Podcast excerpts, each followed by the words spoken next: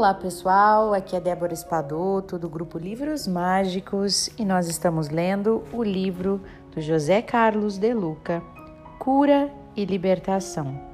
Vamos hoje iniciar mais um capítulo chamado Nunca Pare de Sonhar e inicia com uma frase de Nietzsche que diz o seguinte: O homem amadurece quando reencontra a seriedade que demonstrava em suas brincadeiras de criança. Ontem, um menino que brincava me falou: Hoje é a semente do amanhã. Para não ter medo que este tempo vai passar, não se desespere, nem pare de sonhar. Nunca se entregue, nasça sempre com as manhãs. Deixe a luz do sol brilhar no céu do seu olhar. Fé na vida, fé no homem, fé no que virá. Nós podemos tudo, nós podemos mais Vamos lá fazer o que será. O que será. Essa é a letra da canção Nunca Pare de Sonhar do Gonzaguinha. Essa música do Gonzaguinha tem me ajudado ao longo da vida a recuperar as minhas próprias forças durante as inevitáveis crises que todos atravessamos. A melodia da canção é gostosa de ouvir, suave, traz uma incrível sensação de alegria e esperança. E a letra tem propostas firmes que nos colocam na trilha da cura e da libertação. Eu espero que você, depois, possa ouvi-la também, apreciá-la, porque agora eu quero conversar sobre as ideias tão belas que Gonzaguinha escreveu e que nos foram um, nos, nos farão um bem danado. Ontem um menino que brincava me falou: é preciso notar que todas as grandes lições mencionadas na canção foram cantadas por um menino. É uma criança falando de verdades simples que nós adultos esquecemos. É possível se pensar que a pessoa, quando se torna adulta, parece perder um pouco da percepção das coisas simples e essenciais da vida. A luta pela sobrevivência material pode nos envolver num emaranhado de preocupações de tal ordem que nos tornamos pessoas tensas, medrosas, azedas, carrancudas, agressivas e mal-humoradas. E o pior de tudo é que esses estados emocionais em nada contribuem para a resolução das nossas dificuldades. Ao contrário, pioram tudo, desde a nossa aparência física passando pela saúde, pela nossa alegria, energia, até chegar aos nossos relacionamentos. Certamente por isso é que a canção fala de um menino dando conselhos tão especiais a um adulto em dificuldades. E esse menino brincava enquanto falava coisas profundas. Não é um paradoxo? A criança que brinca ensina o adulto desorientado.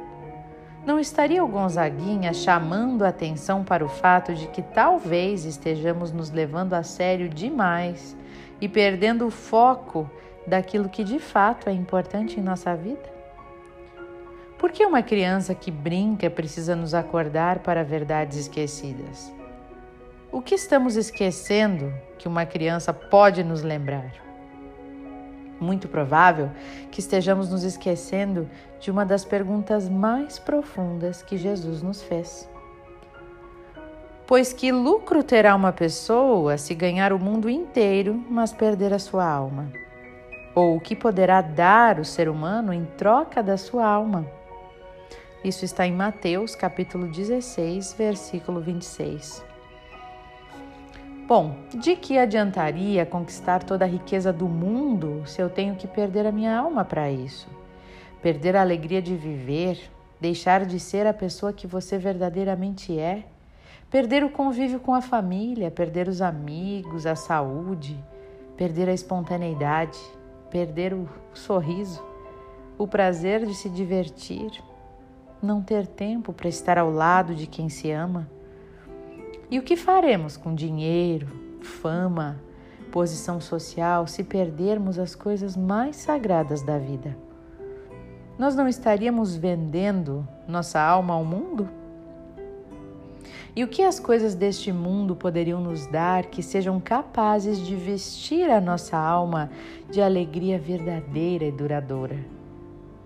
Nada. Absolutamente nada. Fama, poder e dinheiro não preenchem os buracos da nossa alma. Podem nos dar conforto e bem-estar, mas não compram a nossa felicidade. A nossa qualidade de vida tem aumentado substancialmente ao longo dos últimos 50 anos. Hoje desfrutamos de mais conforto, comodidade, melhores condições de higiene, temos mais lazer, informação, cultura, entretenimento. No entanto, paradoxalmente, os remédios antidepressivos são os mais vendidos em todo o mundo. O homem de hoje, desfrutando de todo esse avanço, não é mais feliz do que o homem de 50 anos atrás? Meditemos um pouco nas palavras de Jesus que diziam assim: Deixai vir a mim os pequeninos e não os impeçais, pois o reino de Deus pertence aos que são semelhantes a eles. Quem não receber o reino de Deus como uma criança, de maneira alguma entrará nele. O ensinamento de Cristo aponta que é preciso ter alma de criança para entrar no reino dos céus, o qual não é o céu visto como uma região geográfica celestial, mas sim como um céu interior de cada criança, de cada criatura, onde reina o amor e a felicidade. Fazendo referência às crianças, Jesus faz nítida ligação entre os atributos da alma infantil e a felicidade. A criança é alegre, espontânea, sincera, amorosa, curiosa e participativa. Vive intensamente o momento presente, não guarda rancor, não julga, não tem preconceito. O Cristo nos ensina a nos assemelharmos às crianças pois assim estaremos vivendo mais pura felicidade a que uma pessoa pode aspirar. Precisamos deixar esta criança interior participar mais ativamente da nossa vida. Tenho certeza de que muitas transformações positivas poderão ocorrer se dermos espaço para ela brincar com as nossas preocupações adultas. É o seu aspecto adulto que continuará pagando as suas contas mas é a sua criança interior quem lhe trará energia abundante para você trabalhar com mais ânimo, mais criatividade, confiança e intuição. Assim, você realiza um serviço de melhor qualidade e terá o retorno financeiro correspondente. Você continua como adulto em seus relacionamentos sociais, mas é a sua criança interna que o deixa mais simpático, mais leve, compreensivo e tolerante. Todos vão gostar muito da sua companhia. Você continua sendo pai ou mãe, mas é a sua criança interna quem vai fazer a ponte de contato com o coração emocional dos seus filhos. Você continua sendo homem ou mulher, mas é o seu lado criança quem a deixa mais feliz, segura, inteligente, bem-humorada, fascinante e sedutora e tais atributos são os, de, os que mais atraem o sexo oposto. E é verdade que a beleza física atrai, mas o que é, mas o que segura é a beleza interior. Está na Bíblia. É melhor morar no deserto do que com uma mulher que vive resmungando e se queixando. Mas também está dito aos homens: Marido, ame a sua esposa e não seja grosseiro com ela. Segundo o pensador Heráclito, o homem está mais próximo de si mesmo quando ele consegue a seriedade de uma criança brincando. E foi sabendo disso que o Gonzaguinha insere uma criança brincando, dando os mais belos conselhos a um adulto infantil. E que conselhos são esses? O primeiro: hoje é a semente do amanhã. O homem perde a felicidade quando despreza a oportunidade do dia que se chama hoje. Vive-se muito entre as lamentações do passado e as preocupações com o futuro. A criança nos ensina a cuidar do hoje, a explorar todas as possibilidades do agora, a não se queixar pelo que passou e nem se encher de expectativa pelo que virá. Hoje é o único dia que temos para plantar as sementes de tudo aquilo que nós desejamos colher no nosso caminho. Somente na perspectiva do hoje estamos realmente vivos. Passado e futuro são tempos mortos porque nada podem nos oferecer. Não há vida no ontem e nem no amanhã. A vida é agora. Você está vivo agora. E quem joga a felicidade para depois está dizendo não para a felicidade agora. Isso é uma fuga do presente, uma fuga da felicidade. Pois quem vive buscando a felicidade no amanhã jamais irá encontrá-la pois alguém somente será feliz amanhã se viver toda a felicidade presente. Por isso a criança fala que hoje é a semente do amanhã. E que sementes está plantando?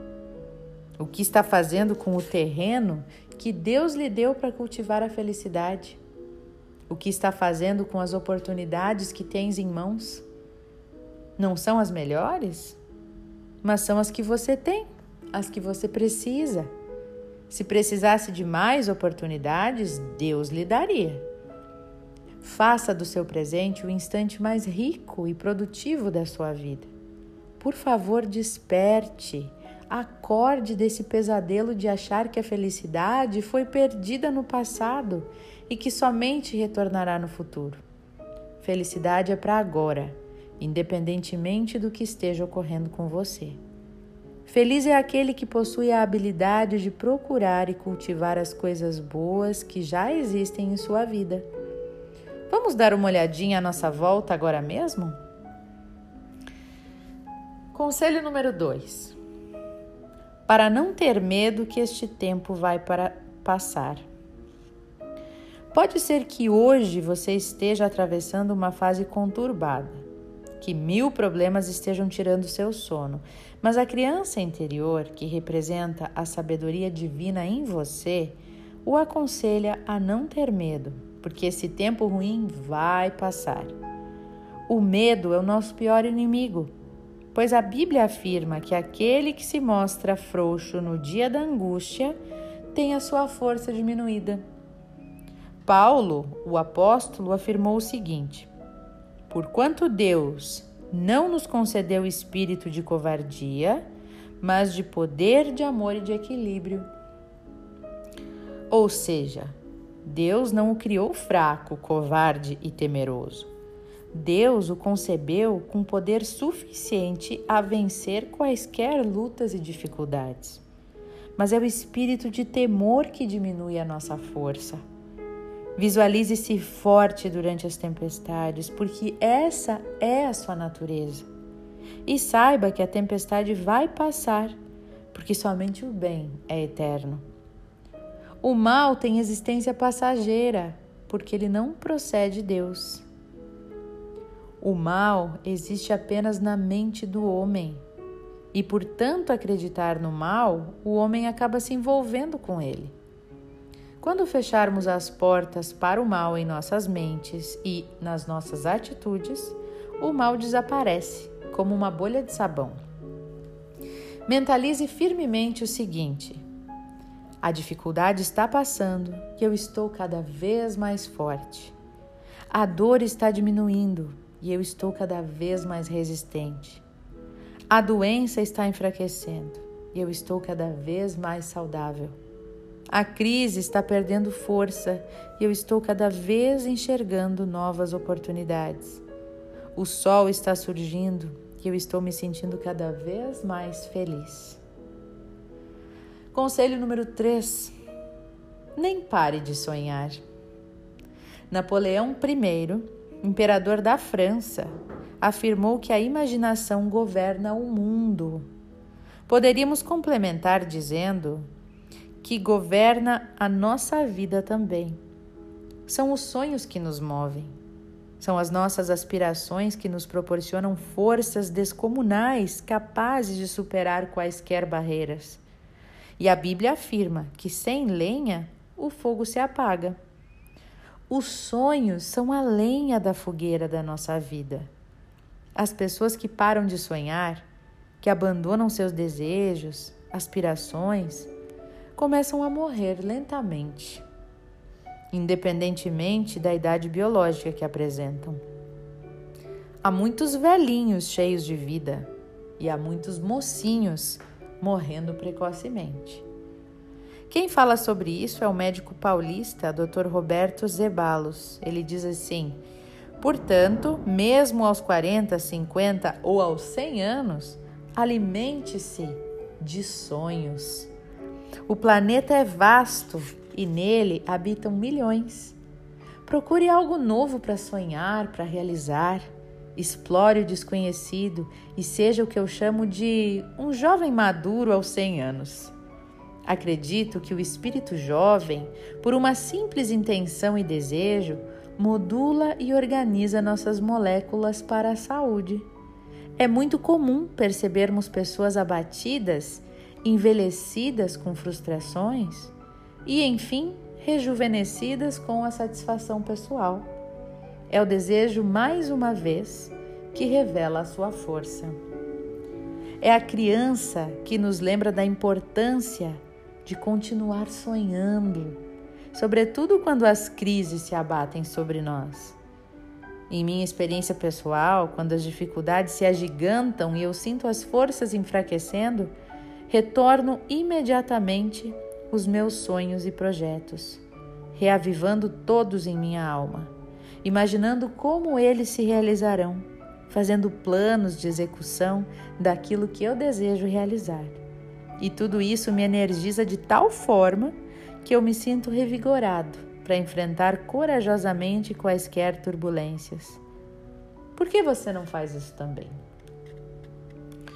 Conselho número 4: fé na vida, fé no homem, fé no que virá. Nenhum processo de cura e libertação se estabelece sem a presença da fé. Na canção, o menino abre a fé em três perspectivas. É preciso, primeiramente, ter fé na vida, isto é, ter a certeza de que a vida sempre está ao nosso lado. A vida não pode estar contra nós, porque nós somos também vida de Deus. Quando nossas expectativas não são atendidas, quando as coisas não ocorrem como nós gostaríamos, não podemos pensar que a vida esteja contra nós. O que muitas vezes nos parece um mal, nada mais representa do que a bondade de Deus nos guiando para outros caminhos. Na oração do Pai Nosso, dizemos a Deus o seguinte: Senhor, seja feita a tua vontade. Mas nós brigamos com Deus quando a nossa vontade não é atendida, não é? É claro que devemos buscar a realização daquilo que aspiramos. No entanto, muitas vezes Deus tem outros planos para nós. E é por tal razão que jamais deveremos perder a esperança quando as portas das oportunidades se fecharem em nosso caminho. Vamos nos recordar das palavras de Meimei, que dizem o seguinte: Deus tem estradas onde o mundo não tem caminhos. Uma situação adversa e incontrolável não raras vezes significa que a vida quer nos levar para outro caminho.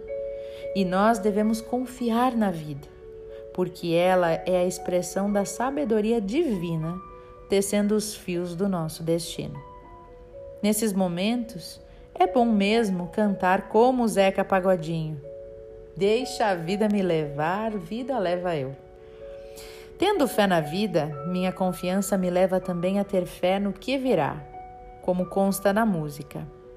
Hoje a situação pode não ser favorável, mas eu tenho fé que logo tudo há de melhorar. O plano de Deus é o de me levar a uma situação melhor do que eu me encontro. Então, eu me rendo ao desejo do meu Pai. Não quero brigar com a vida, porque isso seria ir contra o plano de Deus o, o que o plano de Deus tem para me resgatar. Mas não coloco tudo nas mãos dele, não. E a criança me lembra que eu também preciso ter fé em mim. fé em minhas capacidades de superação dos desafios, pois com essa fé eu sou capaz de remover montanhas. Sem essa fé em mim, eu não vou remover um grão de areia sequer. E isso faz parte dos planos de Deus. Treinar nas academias da vida o desenvolvimento dos nossos talentos adormecidos, a fim de que tomemos conhecimento dos nossos próprios potenciais e os coloquemos cada vez mais em prática.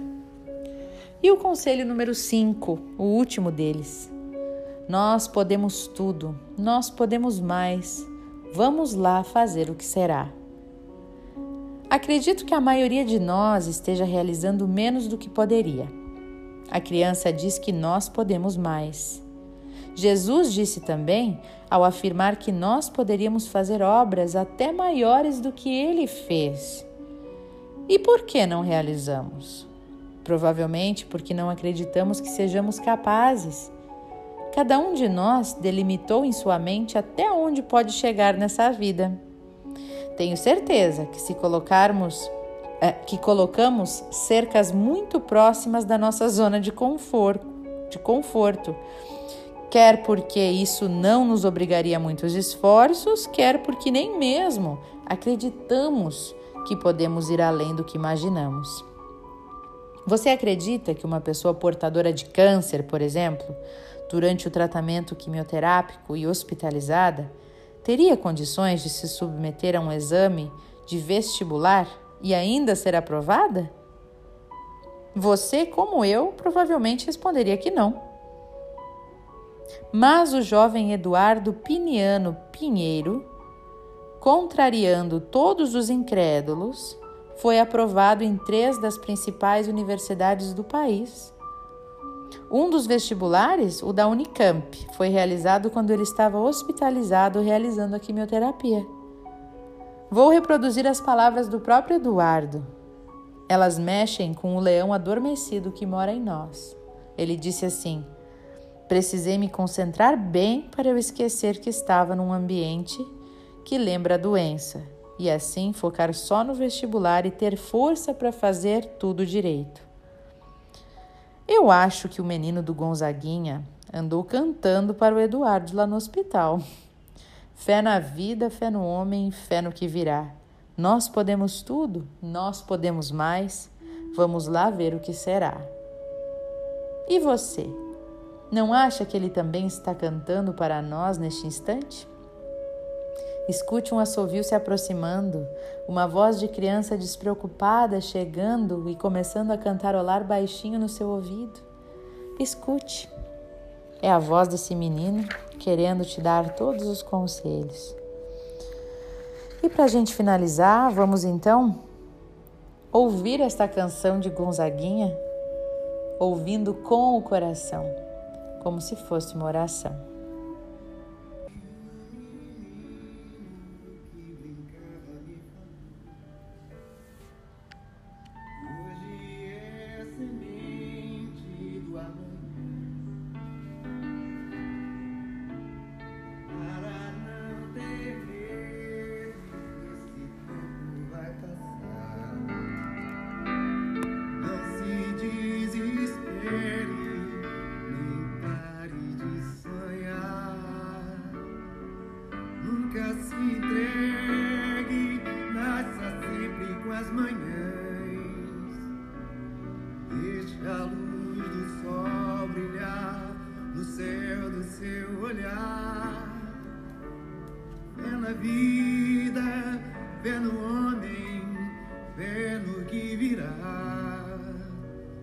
Nós podemos tudo, nós podemos mais. Vamos lá fazer o que será.